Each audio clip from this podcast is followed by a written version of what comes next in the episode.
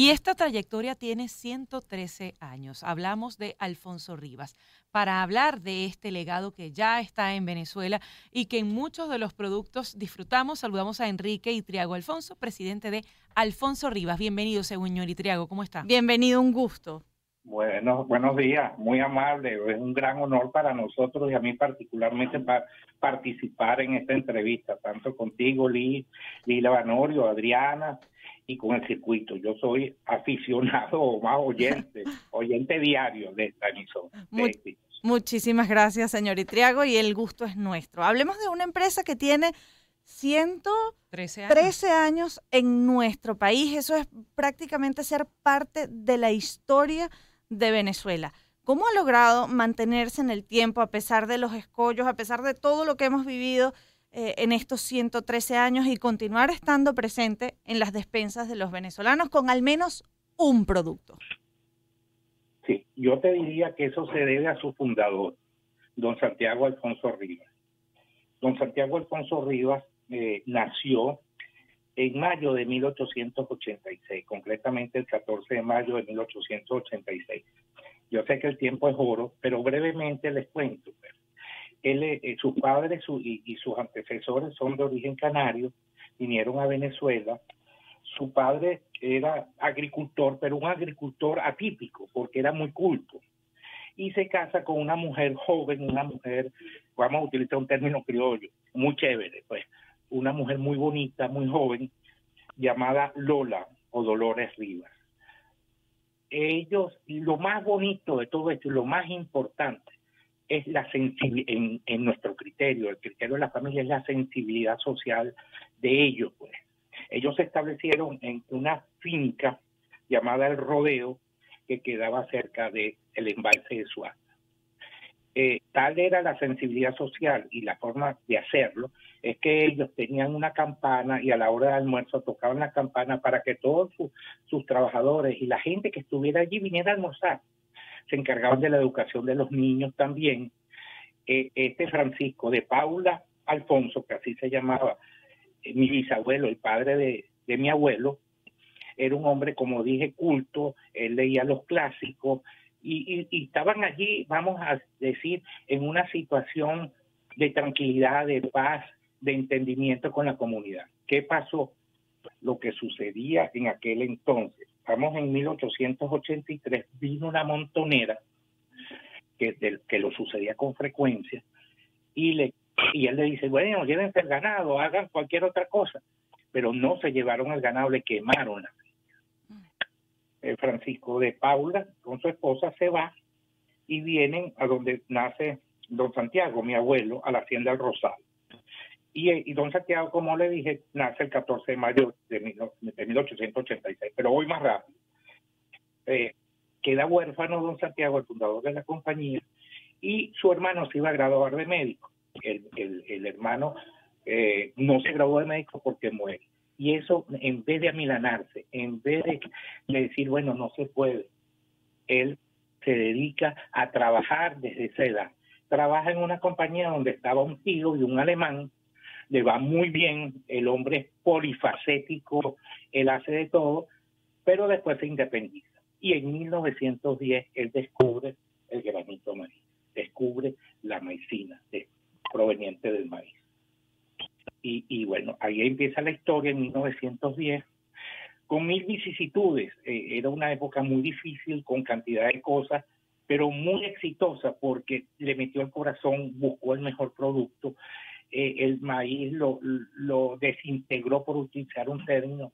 La cáscara del maíz tiene proteína, después los almidones, luego el germen, y de allí empieza con la maicina americana tal es el éxito no económico, sino el éxito, la calidad del producto, que en 1916 se gana medalla de oro en la feria de, Milán. Y ese es el origen. Eh, el origen, pues, es un origen de mucha responsabilidad social. Mi abuelo era una persona espectacular. Yo tuve la dicha de vivir con él. Y bueno, era un hombre respetuoso, es un hombre sencillo. Yo me acuerdo anécdotas de, por ejemplo, los últimos serán los primeros. Respeta a los demás como quieres que te respeten a ti. Eh, se fijaba mucho en la actitud corporal de la gente, si ponía atención. Bueno, ese es el origen. Y yo creo que ese origen ha determinado que estemos cumpliendo el mes de julio de este año 113.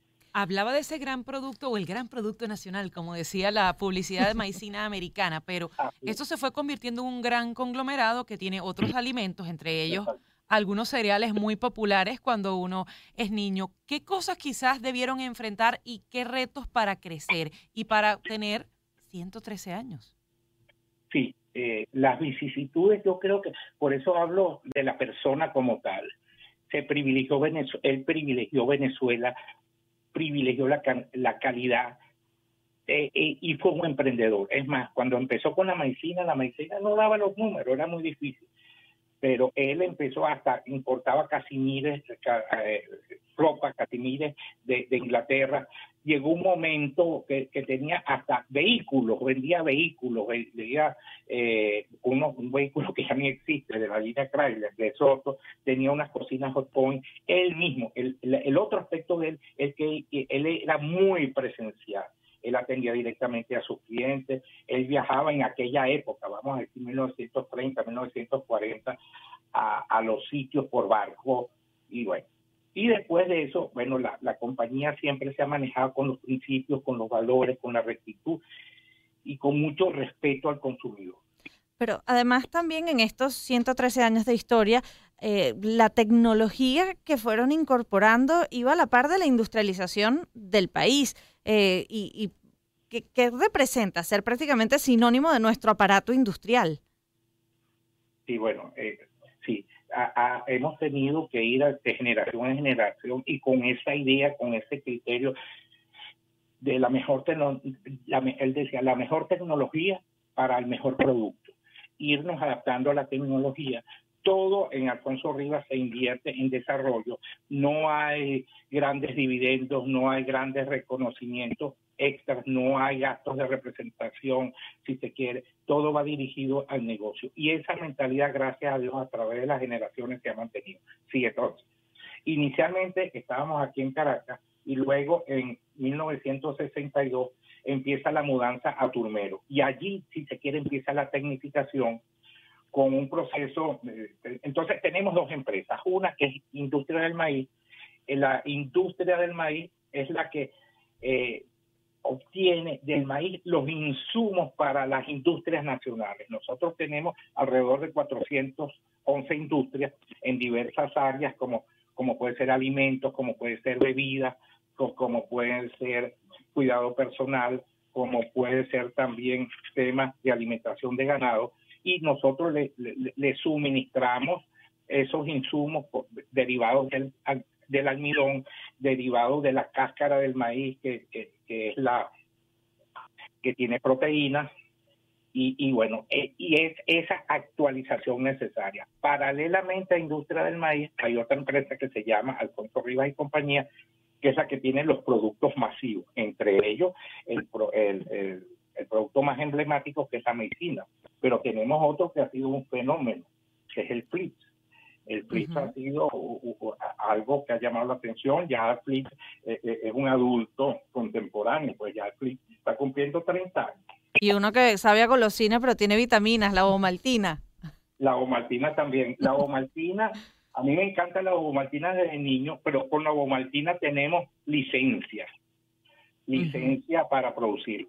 Y la, y la maicina, fíjate, desde 1942 fue uno de los primeros productos eh, venezolanos que fue se le, eh, se le añadieron vitaminas y minerales, concretamente vitamina B, vitamina B2, vitamina B3 y hierro.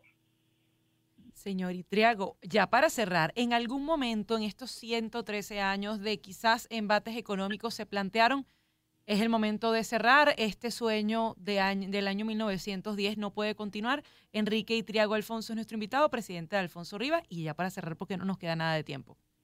Nunca, nunca, nunca. Bueno, no quiero que tan emotivo, pero no, con mucho respeto. Nosotros pertenecemos a Venezuela, nosotros seguimos, tenemos una gran responsabilidad. Y es el país que amamos, y es el país que tiene futuro.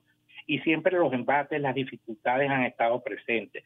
Nosotros que empezamos en 1910 sufrimos la peste española, sufrimos la Primera Guerra Mundial, la Segunda Guerra Mundial, eh, gobiernos con características particulares que no es el momento de hablar y hemos seguido adelante. Con mucho respeto, con mucha humildad y dedicándonos siempre a lo que nos corresponde, que es la producción de alimentos eh, que satisfagan a, a, los venezolanos y que sean de excelente calidad. No solo los alimentos, sino los insumos para esa cantidad de industrias. ¿Y que tienen previsto para celebrar este aniversario el próximo mes de julio?